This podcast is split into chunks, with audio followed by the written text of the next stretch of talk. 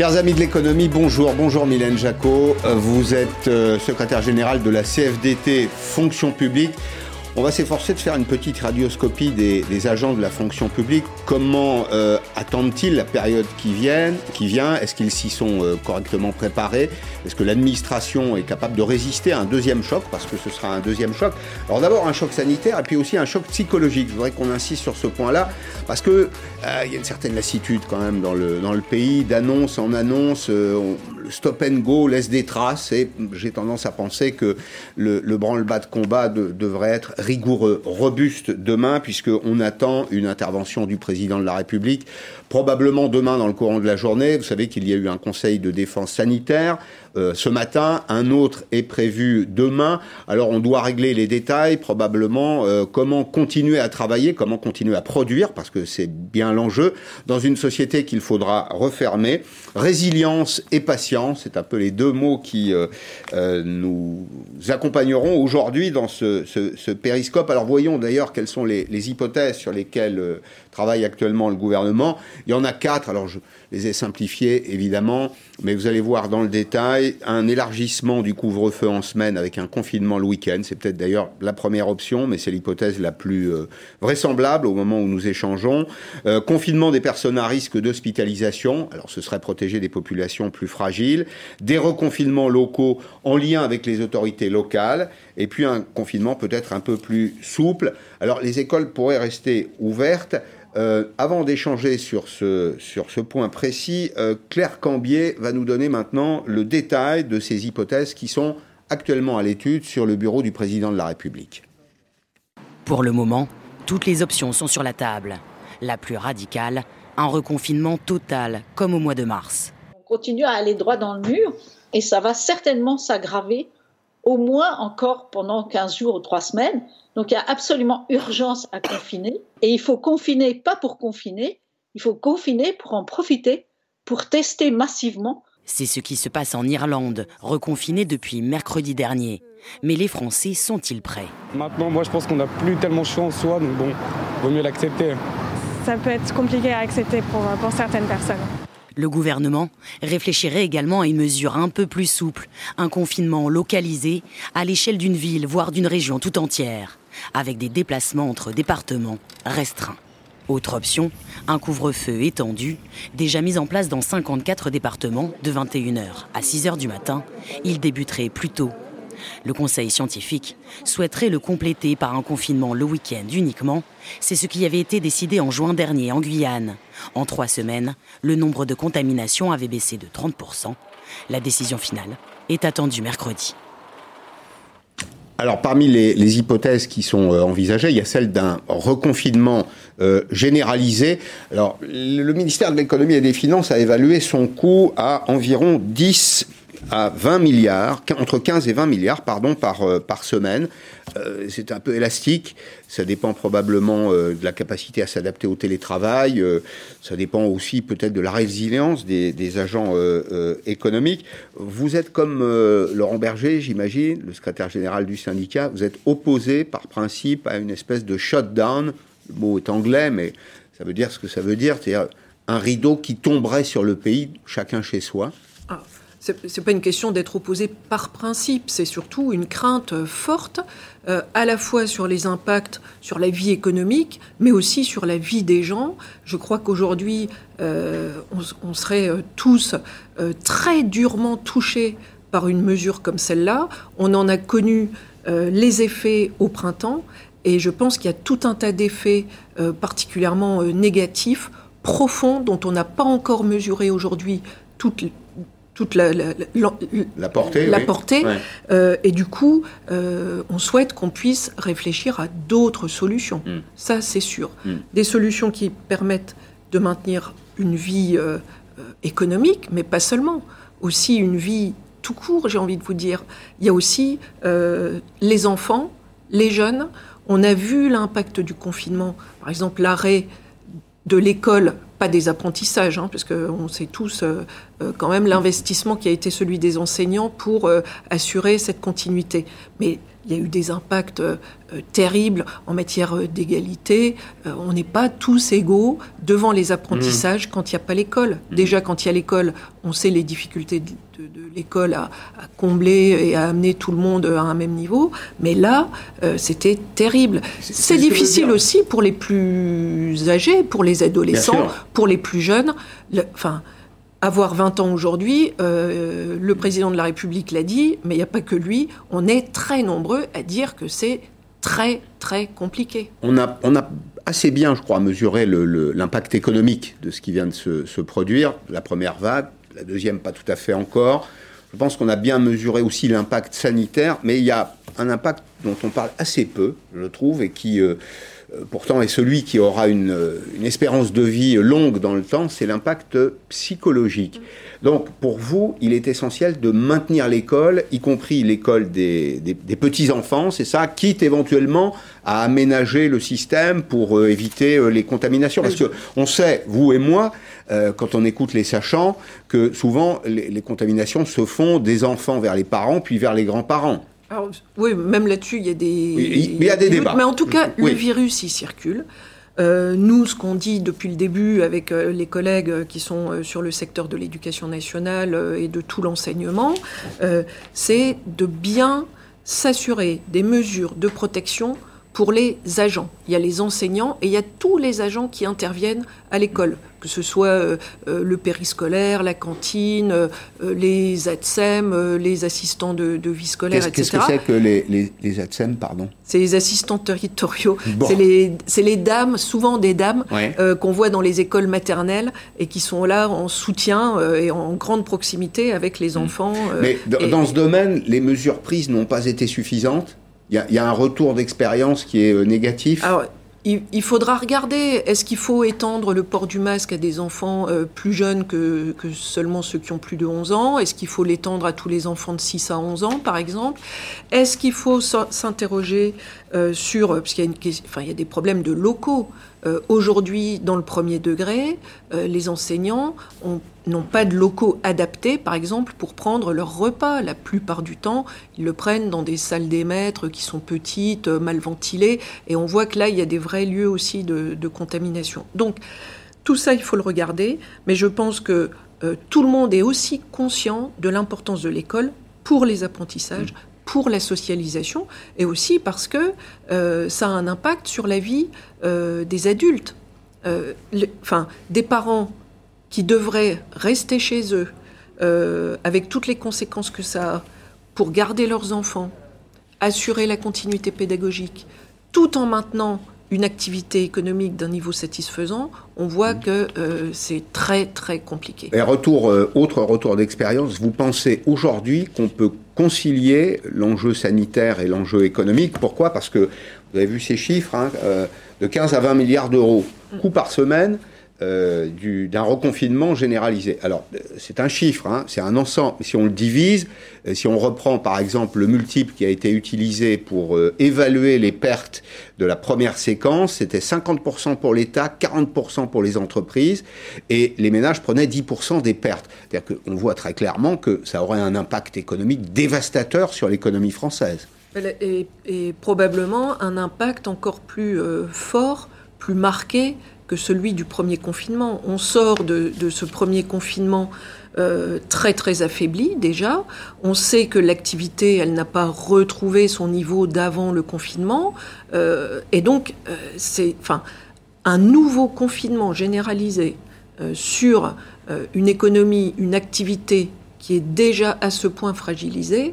On, on, peut comprendre qu'on est à ce jour que des estimations. Je crois que bien malin celui ou celle qui saurait euh, en mesurer toutes les conséquences. Mais on a les conséquences sur l'économie, mais derrière, c'est des, des, hommes et des femmes. Hmm. Alors, précisément, on va écouter ce que disait Laurent Berger. Laurent Berger était ce matin sur, euh, sur RTL et il dit de façon extrêmement claire que c'est une position qui est d'ailleurs partagée hein, par, par beaucoup d'autres. Il dit la France ne peut pas se permettre de euh, mettre l'économie, de tout mettre, c'est la formule qu'il utilise, de tout mettre à l'arrêt. Laurent Berger. En mars, l'économie allait plutôt bien, le taux de chômage était ce qu'on connaissait, c'est-à-dire autour de 7 et quelques pourcents. Aujourd'hui, c'est plus le cas malheureusement. Là, moi, ce que je crains, c'est des plans sociaux dans beaucoup d'entreprises. Donc effectivement, je, il n'est pas question de tout mettre à l'arrêt. Ça, je, vais être très clair là-dessus. On ne peut pas se le permettre. Est-ce que vous avez été consulté d'ailleurs par le, gouvernement? Est-ce que la CFDT, le Premier ministre euh, reçoit les partis politiques, euh, les organisations syndicales? Vous, lui avez passé ce message très clair pas de confinement généralisé? Dans les rencontres qu'on a de manière très très régulière avec euh, la ministre de la fonction publique, Amélie de Montchalin, on a une expression qui est très claire. On souhaite, et c'est d'ailleurs ce que souhaitent les agents, c'est pas une position mm. qui serait comme ça toute seule dans nos têtes. Mm. C'est que les agents sont contents d'avoir pu retrouver le chemin de leur travail. Les agents attendent aussi de pouvoir faire davantage de télétravail. Mais ça, on voit qu'il y a des difficultés à ce que tout ça se mette en, place. Et les agents sont aussi soucieux de messages clairs sur la protection dont ils bénéficient euh, par rapport au virus pour limiter au maximum les risques. Donc tout ça, c'est des attentes normales, mais on voit qu'à aucun moment ne s'exprime une attente d'un nouveau reconfinement. Ça, c'est clair, euh, ça, serait terrible. Les fonctionnaires veulent aller au travail. Ah oui C'est le message, très clair. Alors, je vais vous poser des questions sur le télétravail, mais avant cela, je voulais euh, compléter avec euh, Geoffroy Roux de Bézieux. Vous allez voir qu'il y a une espèce de convergence quand même. Hein. Les organisations syndicales euh, patronales ou représentatives des salariés disent à peu près la même chose, même tonalité. Donc, chez Geoffroy Roux de Bézieux, une espèce de symétrie dans, dans l'analyse exprimée ce matin au micro de la radio RMC. Ce que je vois, moi, de ma fenêtre économique, c'est que si on reconfine totalement, comme on l'a fait en mars, euh, c'est pas euh, moins 10% de récession qu'on risque, c'est un écroulement de l'économie. Pourquoi? Parce que quand on a confiné en mars, on avait une économie qui était en très bonne santé. On était en pleine croissance, euh, les entreprises étaient plutôt en bonne santé financière, elles se portaient bien, et donc elles ont résisté au choc, avec aussi psychologiquement l'idée de se dire ça va durer un certain temps, mais derrière on sortira. C'est pour ça qu'il y a eu cette, ce rebond très fort. Alors, la formule écroulement de l'économie, c'est une formule comme mm. ça. Mais quand on tire le fil, euh, l'économie, ça finance le modèle social français. On le disait hier dans Périscope, euh, c'est le travail qui finance euh, la sécurité sociale, l'assurance vieillesse, l'assurance maladie, l'assurance chômage aussi, puisqu'il est payé, l'assurance chômage est payée par les, par les entreprises, c'est le monde du, du, travail. Ça veut dire en réalité qu'on irait vers une espèce d'asphyxie lente de, de l'économie. Tout le monde va probablement chercher à trouver les voies et moyens de s'adapter à la situation. Parmi celles-ci, il y a le télétravail que vous évoquiez. J'ai une question toute simple. Pourquoi est-ce que ça ne marche pas bien? Je ne dis pas que ça ne marche pas, mais pourquoi ça ne marche pas bien dans la fonction publique? Euh, Je crois d'abord parce qu'on n'y était pas euh, préparé personne ne pouvait se préparer à un, tel confinement, euh, à un tel. Alors là, il n'y avait pas de stop and go, c'était un vrai stop. et du coup, on s'est retrouvé en télétravail contraint à 100% de notre temps. Donc ça, c'était la première des difficultés, dans un milieu, dans la fonction publique, où on a une forte culture du contrôle et une faible culture de la confiance, pour le dire très rapidement et à très grands traits. Aujourd'hui, le, le déconfinement s'est accompagné d'une pression terrible sur les agents pour un retour souvent à 100% en présentiel. Ce que la quasi-totalité des organisations syndicales, ou peut-être toutes, on a signalé très rapidement à la ministre dès la fin du mois d'août en disant que ça ne serait pas tenable euh, en cas de reprise de l'épidémie. Il y a un vrai engagement euh, de la ministre de la fonction publique, du Premier ministre, d'ailleurs c'était dans sa circulaire du 1er septembre, d'encourager à renforcer le recours au télétravail pour deux à trois jours par semaine. Est-ce qu'on Il y a une montée en charge très très lente. C'était ma question. Est-ce qu'on s'est servi de la première expérience pour nourrir euh, l'hypothèse à laquelle on est confronté euh, aujourd'hui? Quand, on a été, euh, quand on s'est brûlé une fois, on fait attention la fois, la fois d'après. Donc c'est ma question. Ah. Est-ce qu'on a tenu compte de ce qui s'est passé? Est-ce qu'on s'est préparé éventuellement à euh, euh, travailler à la maison? Alors, euh, le télétravail, c'est peut-être pas 5 jours sur 7, mais, mais ça peut être 2 ou 3 jours. Alors, il y a un effort qui est fait en matière d'équipement des agents, parce que dans au printemps, il y a quand même énormément mmh. de, de, collègues qui ont travaillé avec leur propre matériel, bricolé comme on pouvait, etc. Là, il y a un effort en termes d'équipement. Il y a un effort en termes d'outillage des équipes et des agents et des managers. Il y a un kit, un guide télétravail qui a été mis en ligne pour les agents de la fonction publique. Maintenant, Enfin, on ne crée pas une culture en deux temps, trois mouvements, avec un sentiment de contrainte forte c'est pas les conditions idéales pour faire partager ça.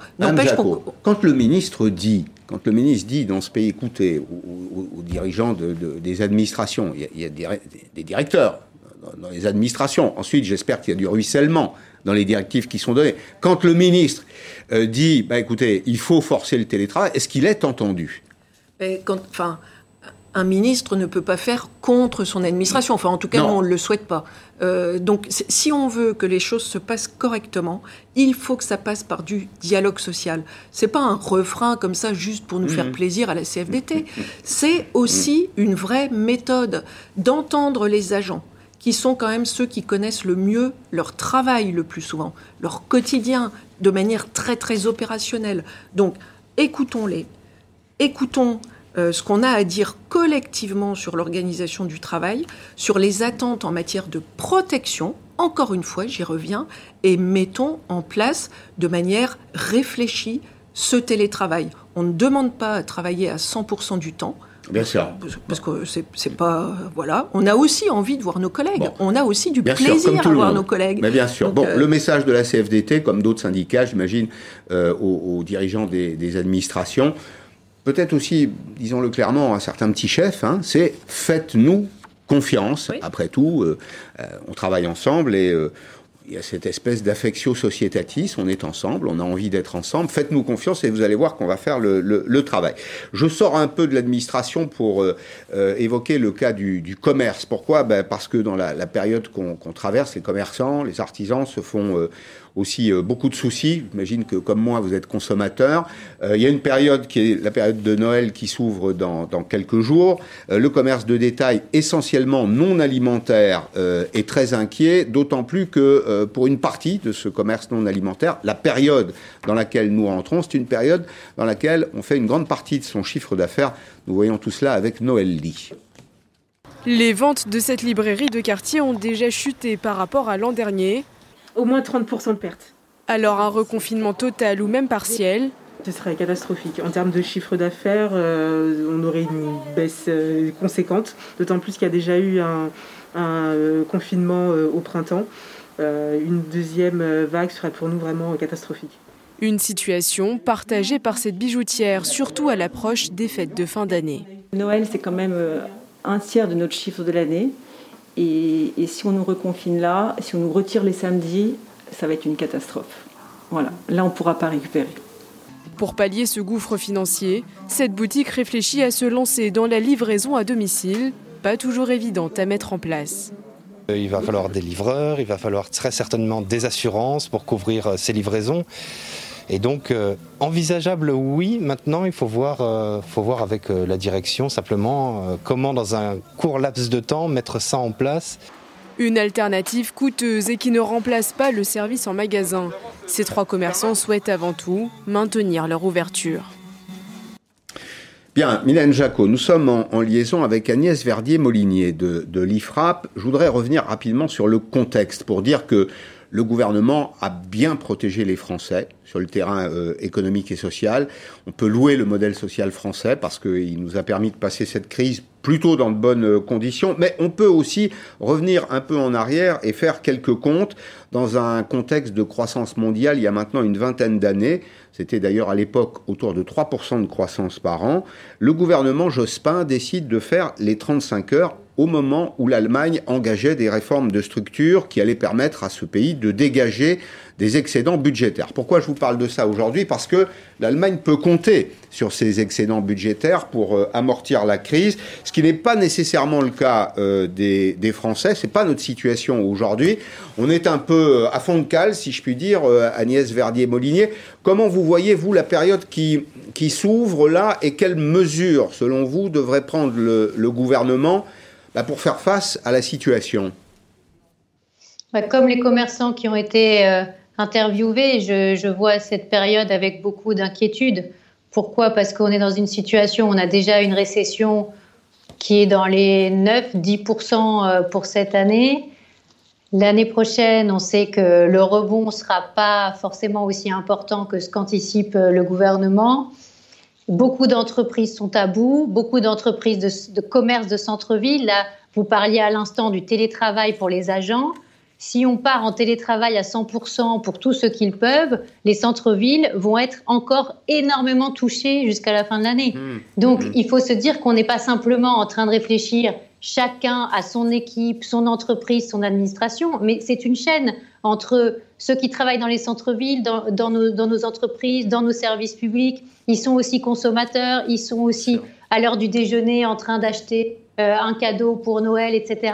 Là, on va arrêter, on va freiner toute l'économie si on se euh, dirige vers une sorte de confinement light euh, et je suis très inquiète pour notre économie. Juste une, question en termes de, de, gouvernance, j'allais dire de, méthode. Est-ce que il serait pas plus simple demain de prendre une mesure un peu radicale plutôt que d'aller euh, euh, peut-être revoir le dispositif 15 jours après. Ce que je veux dire par là, c'est que le, le, stop and go a fini par lasser les Français. Enfin, c'est un sentiment de lassitude, je crois, qu'on partage les uns et les autres. Le problème, c'est comment on gère la crise euh, dans les hôpitaux. Est-ce qu'on va réquisitionner des soignants? Est-ce qu'on va réquisitionner des médecins à la retraite, des infirmiers, des infirmières à la retraite? Est-ce qu'on va se poser la question euh, de la gestion des équipes? Euh, la, question, elle est, elle est avant tout dans la gestion du système de santé. Et si on veut éviter de de, casser complètement notre économie. Je pense qu'on parle de guerre en permanence face à ce virus. Il va falloir qu'on prenne une méthode de gestion aussi euh, de notre euh, euh, service sanitaire qui soit beaucoup plus, disons, volontariste. Et ce qu'on a vu pour l'instant, c'est un petit peu essayer de gérer l'urgence par rapport à des flux. Là, il faut, il faut vraiment beaucoup mieux anticiper les, les, prochaines semaines avec euh, aussi euh, des, vrais chiffres sur la question des lits. Combien on a vraiment de lits de réanimation aujourd'hui? Nul ne le sait exactement. Est-ce que c'est 5 000 Est-ce que c'est 7 000 Comment on fait les calculs de pourcentage euh, d'occupation des lits par des mmh. malades atteints malheureusement du Covid dans les différentes régions? Est-ce qu'on ne peut pas avoir une vision beaucoup plus flexible du système avec la montée en puissance de certains lits qui aujourd'hui ne sont pas des lits de réanimation? Comme le disent les ARS Donc la question, elle est avant tout sanitaire. Et, si on ne règle pas le problème de la gestion euh, sanitaire, et eh ben, euh, derrière, on, casse, on casse entièrement l'économie. Agnès, je vous interromps une seconde, et puis je pose la question aussi à Madame Jacot, mais je vous, la pose à vous. Est-ce qu'il n'y a pas une espèce de paresse quand même en France en matière d'organisation? Parce que euh, on, doit tirer les conséquences de ce qui s'est passé. Euh, on a vu qu'il y a beaucoup d'argent public qui avait été investi dans l'administration des hôpitaux, assez peu dans l'espace clinique. moi, je suis toujours quand même un peu étonné de voir qu'on redécouvre des évidences six mois après et que rien, finalement, d'une certaine façon, n'a été fait. Euh, Madame Jacot D'abord, moi je suis étonnée d'une chose, c'est que pendant des années, on nous a expliqué à quel point la fonction publique ça coûtait cher, à quel point l'hôpital public ça coûtait cher, à quel point le privé c'était mieux, etc. Mm. Là, on n'en entend plus parler, puis tout d'un coup, il faudrait mettre plein d'argent euh, du jour au lendemain. On en a mis d'ailleurs. D'accord. Alors, 10 milliards. On en a mis, mm-hmm. euh, mais euh, aujourd'hui, on a des agents à l'hôpital qui sont au bout du rouleau, des agents qui travaillent à l'hôpital quel que soit leur métier, ça ne se forme pas du jour au lendemain. c'est des formations longues, c'est un investissement. Mmh. Euh, et c'est aussi une richesse, parce que le secteur de la santé, ça produit de la richesse. Euh, donc tout ça, euh, moi j'ai envie de vous dire, dans le monde d'après dont tout le monde parle, peut-être qu'on devrait commencer à en parler mmh. aujourd'hui. on se pose tranquillement mmh. et on en parle. Je, reviens sur ce que j'évoquais tout à l'heure, la, la, réforme des 35 heures. À l'hôpital, soyons très clairs, la promesse c'était des embauches supplémentaires. Il n'y en a pas eu.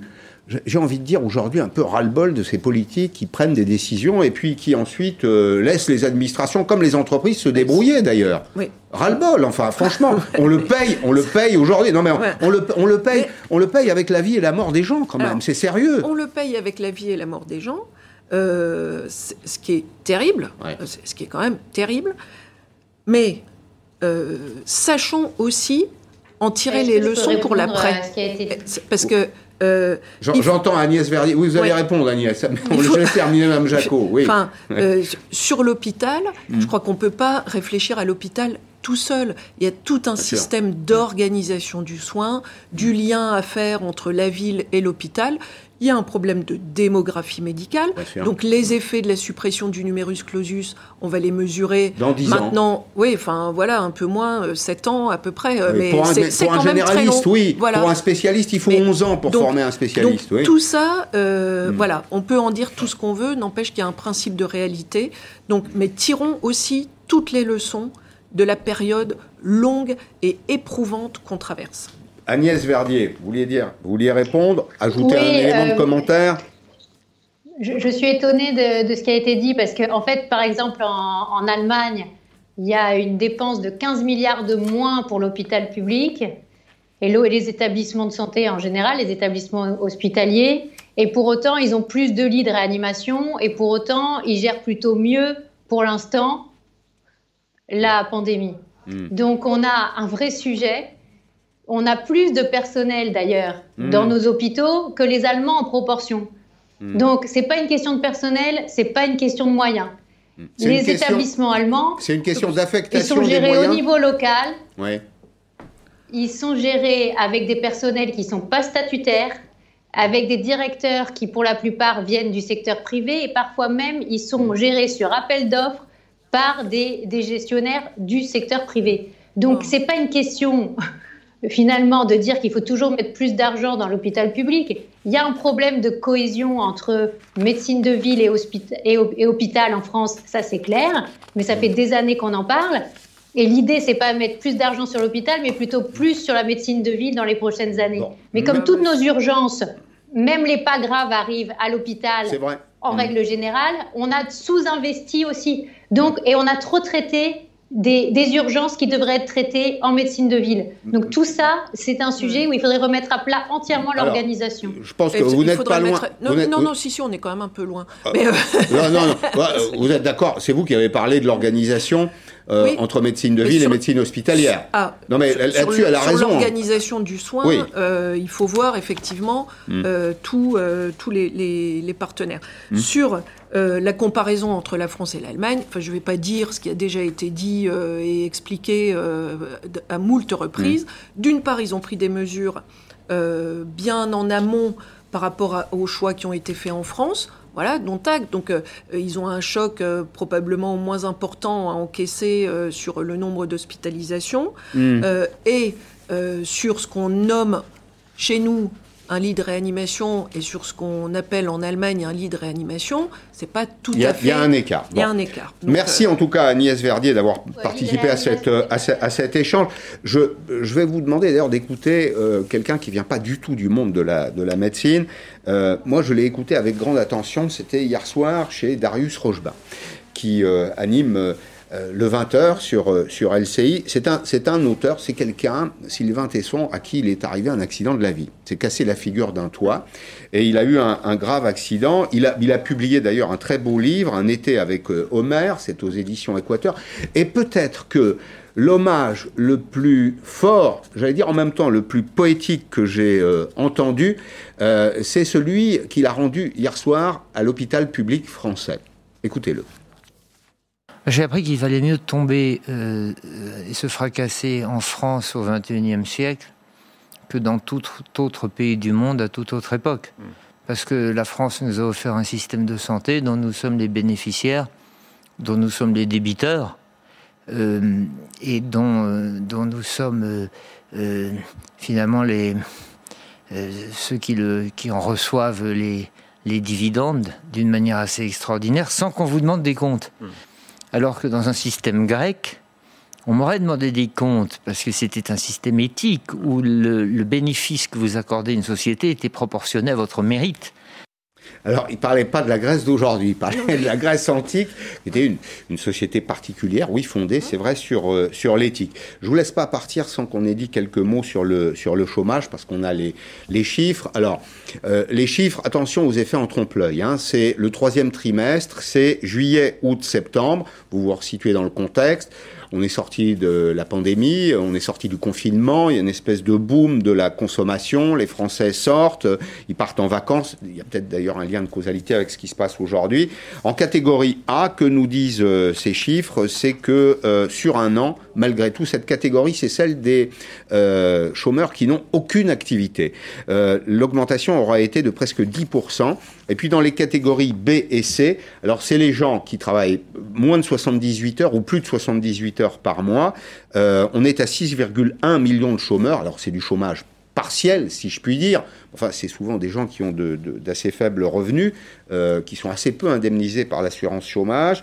Et là, l'augmentation a été de plus 4%. Il faut s'attendre, là, dans les mois qui viennent, Mylène Jacot, une espèce de Big Bang quand même hein, dans ce domaine, dans le domaine de, de l'emploi.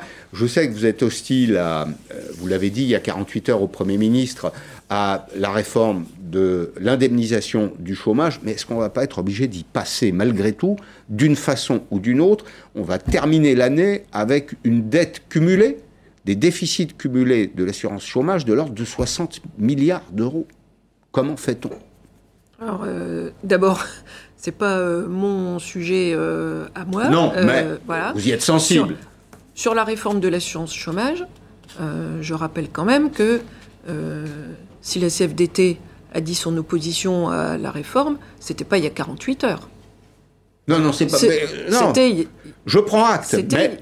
voilà.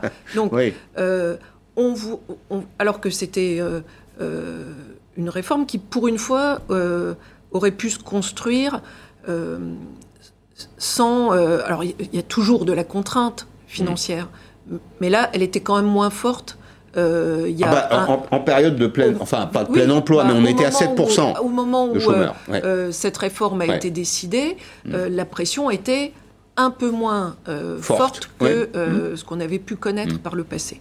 elle a été décidée, on sait dans quelles circonstances, on s'est exprimé pour dire tout le mal qu'on en pensait ça n'a pas été entendu, et puis patatras, quand on se retrouve face à une crise économique comme celle qu'on traverse aujourd'hui, on se rend compte que finalement, cette réforme, ah bah, elle aurait eu des conséquences encore pires. Sujet, Donc, la question, elle est aussi là. Il ne s'agit pas de faire comme s'il y avait zéro contrainte, hmm. mais il faut voir aussi les choix qu'on fait et ce qu'on imposerait comme conséquence euh, sur les gens. Parce que euh, la vie, aujourd'hui, pour un paquet de monde, elle est quand même assez terrible. Quand on voit mhm. l'augmentation de la pauvreté, quand on voit les signaux euh, et les alertes que posent toutes les associations euh, qui font euh, de l'aide, quelle qu'elle soit, et qui voient augmenter le nombre de gens qui ont recours à tous ces dispositifs associatif, mhm. euh, on est quand même très très inquiet sur l'absence de traitement. Euh, aujourd'hui, il y a des prix, il y a quand même quelques mesures.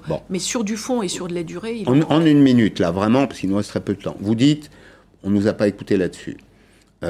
sur la réforme des retraites, j'y reviens pas, on ne vous a pas écouté. Vous dites dans la fonction publique, c'est ce que vous nous avez expliqué tout à l'heure, on ne nous écoute pas suffisamment. Co-construisons la période qui s'ouvre, ne serait-ce que dans le domaine du management, de l'organisation du travail ce gouvernement est-il sourd au dialogue? Non.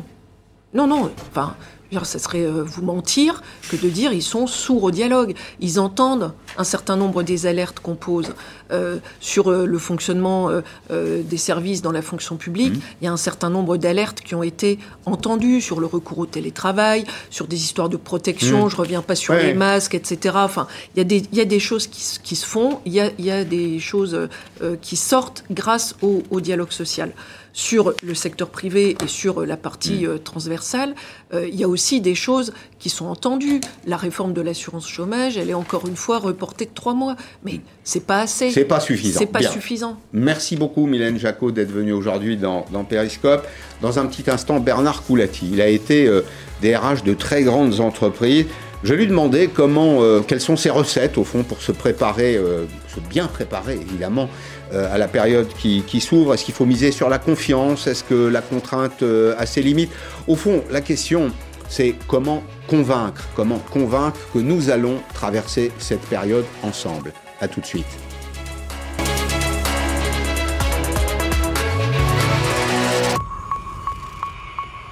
Laissez-vous guider.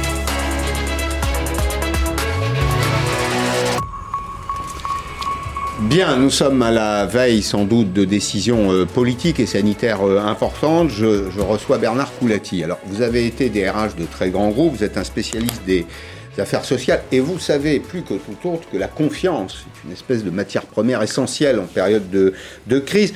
Quelle est d'ailleurs la représentation que les Français se font d'eux-mêmes et de la confiance qu'ils peuvent avoir dans, le gouvernement? Euh, Vous allez voir qu'il y a une espèce de grand écart. Les Allemands ont confiance à 63% dans les décisions de leur gouvernement.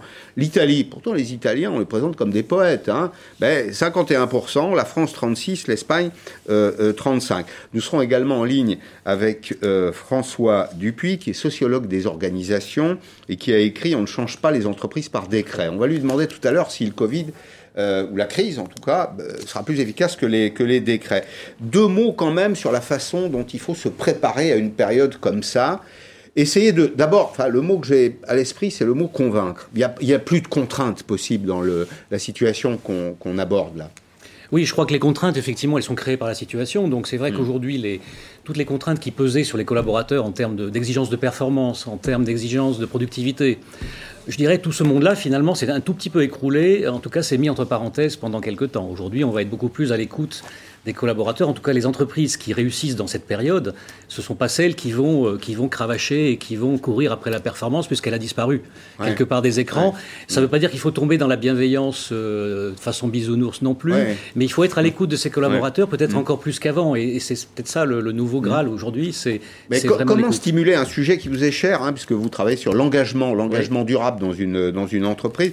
Comment on mobilise l'engagement des agents. Vous avez écouté Mylène Jacot Absolument. Hein, les, les, fonctionnaires, ils ont envie de retourner au boulot. Ils n'ont pas envie de rester chez eux pour l'essentiel. Euh, et, et, donc, euh, comment on fait pour euh, bah, construire dans, dans, le brouillard Parce qu'on est dans le brouillard, là. J'ai écouté Mylène tout à l'heure, effectivement, la première partie de l'émission. Ouais. Ça m'a frappé quand elle a dit dans, notre, dans ce secteur d'activité de la fonction publique, ouais. il y a un problème de confiance et de contrôle. C'est ça honnêtement, dans le secteur privé aussi. aussi hein, on ne va pas non plus laisser l'apanage à la fonction publique de ce problème-là. Il y a aujourd'hui dans la problématique télétravail entre autres, mais aussi de la façon de travailler, une problématique sur euh, le management par la confiance versus le management, le micromanagement par le contrôle. Et donc c'est ça aujourd'hui, c'est un peu un test à grandeur nature finalement aujourd'hui que nous avons. Est-ce qu'on va être capable de enfin euh, enfin, peut-être c'est un, un, révélateur finalement cette crise, enfin passer à un management par la confiance, pas seulement sur le télétravail d'ailleurs, mais aussi sur l'ensemble de la, de la gestion de la, de la ressource humaine, mmh. comme on dit. Ben, soyons darwiniens. Voilà. hein, c'est la contrainte, c'est quand il y a une contrainte qu'on change. Absolument. Là, on est face à un obstacle quand même. Quand il y a une crise, d'ailleurs, j'ai souvent étudié, quand j'ai étudié le, toutes ces toutes ces histoires d'engagement et qu'est-ce comment ça marche l'engagement, comment les gens se désengagent ou s'engagent. Mmh. Finalement, quand il n'y a pas de crise, quand il n'y a pas de crise, quand il n'y a pas de contrainte, quand il n'y a pas un but euh, impossible à atteindre, quand on est en mode routine, finalement, quand on est une entreprise qui, qui a des moyens, qui a de l'argent, qui se porte bien, mmh. eh ben on va faire des baby-food, on va faire du bonheur au travail, mmh. on, va faire, on va servir toute cette soupe-là, mmh. et on va, pas, on va pas créer de l'engagement, finalement. Ça, c'est une bonne leçon aussi de, du monde d'avant sur ces vendeurs de bonheur. Donc aujourd'hui, c'est vrai que la crise, elle est, elle est, c'est plus une contrainte, honnêtement, et qui est atroce pour tout le monde, donc on va pas en faire, on va pas non plus la, oui, mais la, la, la bénéficier. Euh, Bernard, mais, Bernard la, la, contrainte, elle est externe, elle vient de l'extérieur. Absolument. Mais à l'intérieur, euh, on doit en profiter pour faire ah, différemment. Mais c'est un, c'est un, c'est une formidable, si je puis, oh, si je peux utiliser ce mot de formidable en ce moment, c'est un formidable, une formidable moyen justement de créer de l'engagement supplémentaire à l'intérieur de l'entreprise. Mmh. Alors c'est vrai que les entreprises qui avaient un engagement fort avant la crise, Bingo, pour elles, ça va être plus facile de passer cette. Ce, ce... Vous en connaissez beaucoup ah, bah, J'en connais quelques-unes, ouais. dont celle dans laquelle j'ai travaillé, j'ai eu ouais. cette chance-là, mais aussi de celles que je sers, euh, certains de mes clients par exemple. Euh, mais c'est vrai qu'aujourd'hui, euh, on, a, on trouve que les entreprises dans lesquelles il y a un fort engagement vont garder cette capacité d'engagement mmh. pour, pour, passer à, pour passer mmh. à une culture va dire, plus, plus engagée ah, par Puisque vous venez d'Asie, vous avez passé une partie de votre vie en Asie, c'est pas ans. un peu le conflit entre Descartes, on est, on est, très, oui. on est assez cartésien quand même en France. Plutôt, oui. On aime bien, comme le disait le sociologue euh, Boudon, euh, Raymond Boudon, il disait les, les, les, Français aiment bien les ordres construits parce que c'est clair, on connaît les règles du jeu, boum, voilà, c'est lisible. Voilà. Euh, c'est un peu Descartes contre Confucius. Bah, Effectivement, euh, dans un monde où tout bouge autour de vous, euh, où vous avez perdu vos repères, à un mm. moment donné, qu'est-ce qui compte? Bah, C'est ce qu'on fait maintenant, ce qu'on fait ici. Et finalement, c'est les petits bonheurs du quotidien. J'appelle ça les moments précieux quand on parle d'engagement. On peut parler aussi de tous les moments précieux du quotidien, fêter les événements, euh, célébrer les, succès. Il y en a quand même encore aujourd'hui dans les entreprises. tous ces petits moments qui finalement, peut-être qu'on va magnifier encore mm. plus et qui vont créer. Bon, on, se raccroche à ce qu'on a aussi. Mm. Hein, le manager aujourd'hui, dans la proximité avec son équipe, même s'il est en télétravail, il doit inventer des, des, systèmes, des moyens pour pouvoir euh, créer de l'énergie autour de lui. Hein. Sinon, sinon, ça ne va pas le faire. Sinon, ça, ça ne marche pas. Alors, François Dupuis, est-ce que François Dupuis est avec nous?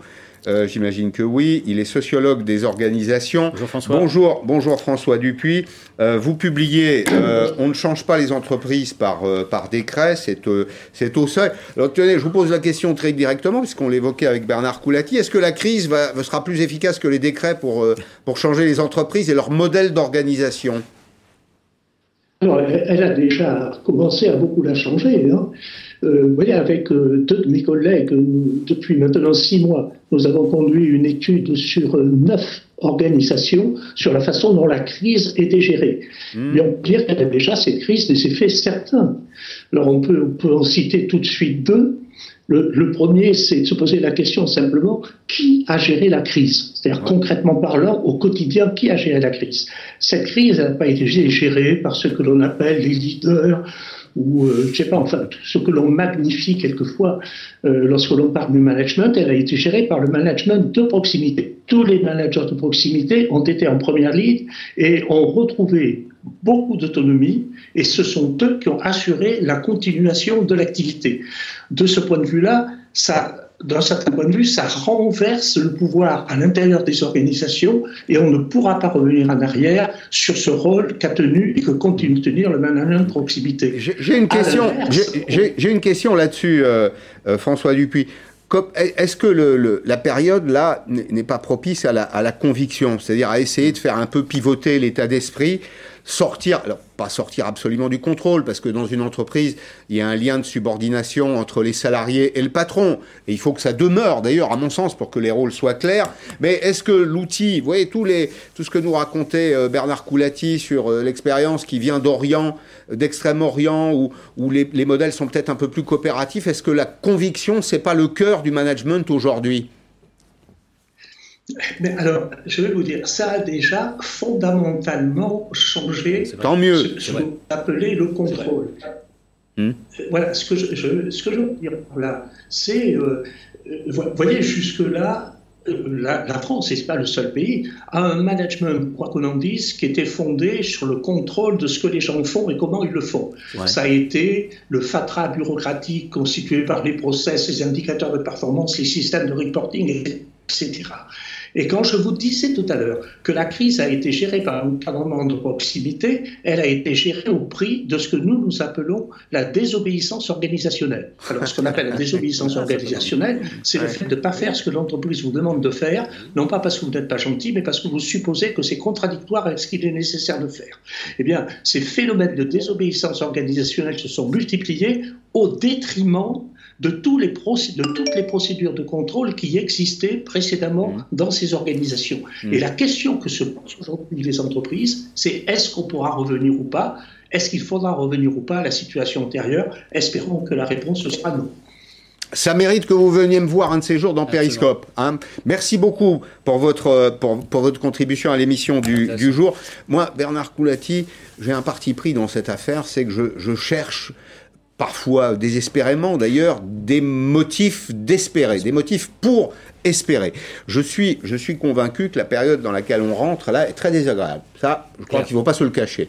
En revanche, je pense que l'horizon peut s'éclaircir si on est capable, et je pense que les Français ont cette intelligence des choses. Ce que, ce que dit euh, François Dupuis, c'est passionnant. C'est au fond une espèce de désobéissance professionnelle par la base, bah parce que le patron, il n'a pas vu les choses. Alors, souvent, il les voit, il les voit bien, mais on rentre peut-être dans un système un peu plus pragmatique. C'est un peu le, le, le, génie du problème français. C'est-à-dire que c'est quoi le génie du problème français? C'est que notre côté désobéissant, toujours en train de râler, toujours en train de, de contester l'autorité, et en même temps, c'est un mot très à mode, et en même temps, dans des situations difficiles, un peu à mode Astérix, on est, on est capable de, euh, de, de hors process, euh, de, de, décider des choses sous la table, et effectivement, et de, et de finalement créer. On est quand même plus créatif. Bon, j'ai passé 10 ans en Asie, je vous assure qu'il n'y a pas de désobéissance organisationnelle en Asie. Hein. Hmm. Il n'y en a pas. Non, il y a discipline on, Discipline, on écoute le patron, et, c'est un peu la limite hmm. du modèle euh, chinois et asiatique sur ces plans-là d'ailleurs. Donc, hmm.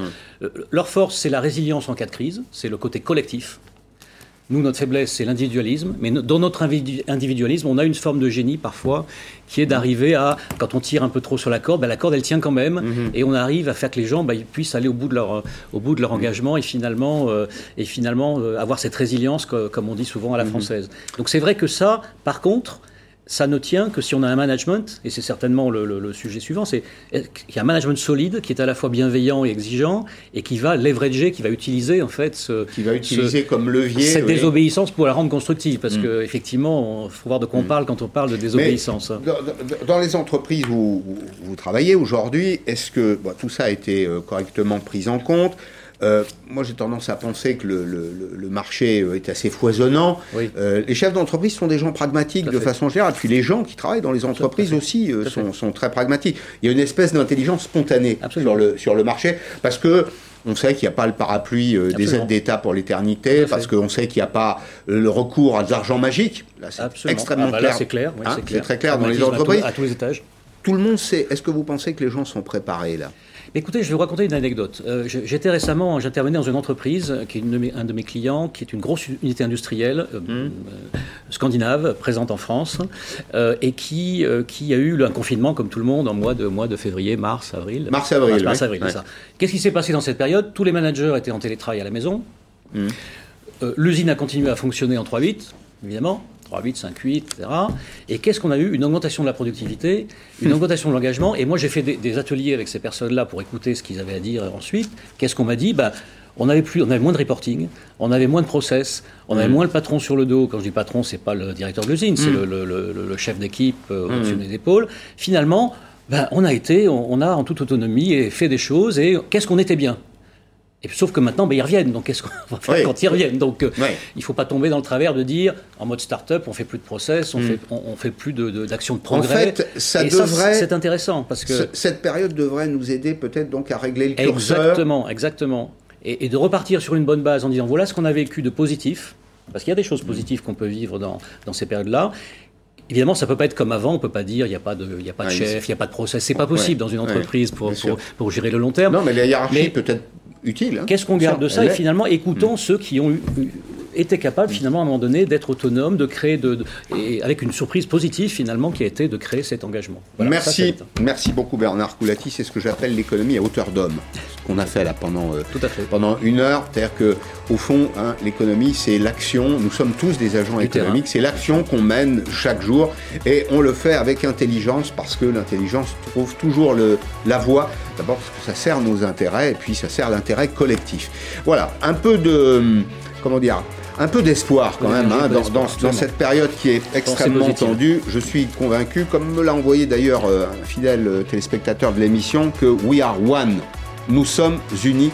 Nous allons passer cette période. Merci d'avoir suivi Periscope. À demain 16h. Dans un instant, Arlette Chabot.